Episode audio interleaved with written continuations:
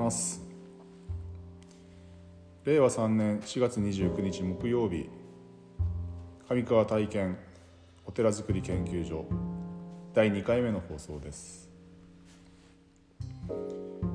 え、前回昨日ですね初めて放送を録音したんですけど、まあ、自分の声を聞いてみてまだまだ聞きづらいなとか、えー、接続が下手だなとかいろいろ改善点が見えてきたんですけれども、まあ、2回目徐々にこなれてこえばいいなという感じで今日もまた録音してます、えー、朝のお勤めが終わった後に録音してます、えー、昨日はですね午前中えー、月参りで夕張の方に行ってまいりましてで戻ってきてで夕方まあ7夜ですね7時からあのお寺でドラッカーという企画をずっとやってまして、えー、このドラッカーの読書会をですね、えー、ここ何年間か勉強させてもらいながら、えー、ファシリテートをするっていうことをしてきたしてるんですけどもそれの今年の第1回目の、え、読書会が麻布の角王寺というお寺で開催いたしましてで昨日は5名の参加者がいて、えー、約90分間でそのドラッカーの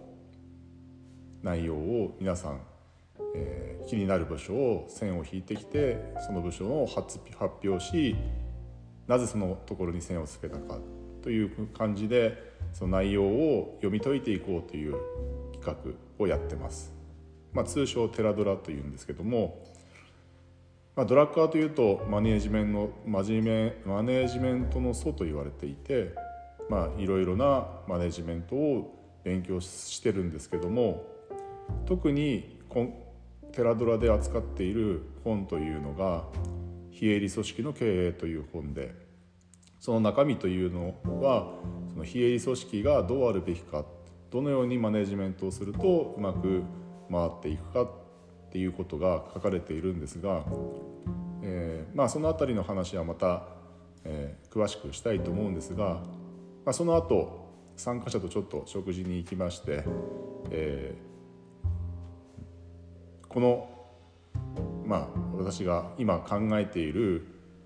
えーお寺づくり研究所の話を、まあ、にはちょっと関わってみてまいりましてでちょっとその内容を話してみたんですけども、まあ、自分が考えていることをこう人に伝えること、まあ、いわゆるアウトプットというんですけどもこれがすごく重要だなっていう話を今日はしたいと思います。で人というのはいろんなことを考えて行動するんですけどもまあ、個人的に一人で例えば趣味であったりとかまあ仕事でもそうですけども個人として成立している仕事であればそれほど自分の考えとか、えー、気持ちを伝えなくてはもうまあおおむね大丈夫な部分もあるんですがそれであっても何かを作って売るとか何かを制作するとかっていうふうな仕事という中ででも多少なりとも人とのコミュニケーションが必要になってきますよね。で私のなんかもやはり人のにこう物事を伝えることっていうのはそもそもとしてあまり得意ではなかった、まあ、今でも完璧かと言われるとそうではないんですけどもやはり得意ではない。でもなどう思ってるかをいろんな例えば言葉であったりとか文字であったりとか伝えるということが非常に大切になってきます。この時に自分がどのように相手に伝える伝えているのかとかどのような形で伝えるのが一番この地盤今自分が考え考えていることや感じていることを伝えることがどのようにやることどのように伝えることが一番ベストなのかっていうことを考える。で伝える。それがすごく大事ででまだこの、お寺づくり研究所のことは私がの頭の中で今、えー、企画を考えてる段階なんですけどもその考えてる段階で話をすることで実はこの考えが徐々にまとまっていくことも多々あるんですね。でもちろんその中でアドバイスや助言あとは聞いてもらった相手がどのように感じるかっていうこと。いや自分はそれがあんまり賛同しないなっていう意見もあればいやすごい楽しそうですね面白そうですね一緒になりたいやってみたいです。で自分だったらこうしますみたいなことで、まあ、仲間ができたりとか、えー、励まされたり、まあ、改善修繕が修繕しなきゃいけないところが見えてきたりとか例えばそれを自分の頭の中だけで完璧に組み立てて完璧によしこれは完璧だいけるぞと誰にも話さずにスタートすること。それはもちろんそれでうまくいくこともあるし、まあ、当然うまくいかないこともあるんですけどももしそれで完璧にやったとしてもあああの人がすごい能力者すごい力のある人だからあの人に任せておけばいいよね。あの人に、えー、ついていけばいいよねという状況であるっていうのは実はあまり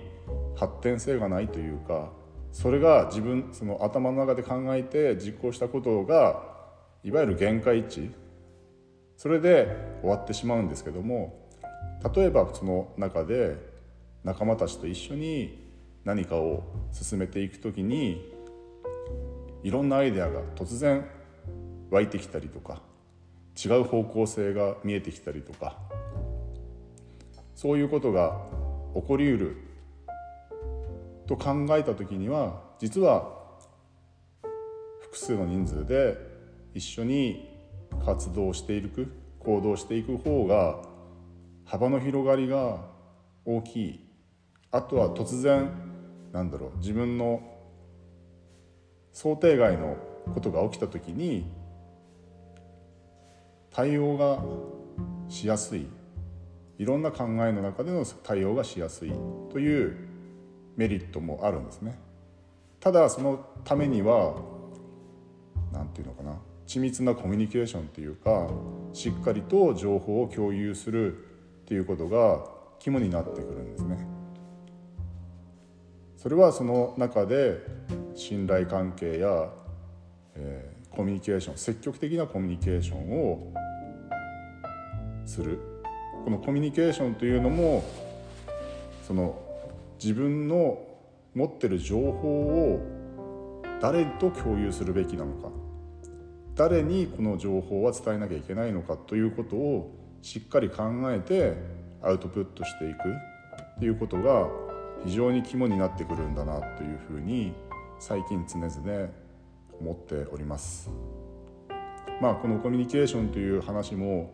突き詰めていくといろいろと面白いことが出てくるんですけどもその辺りもまた明日以降の話で、えー、していきたいなと思ってます。えー、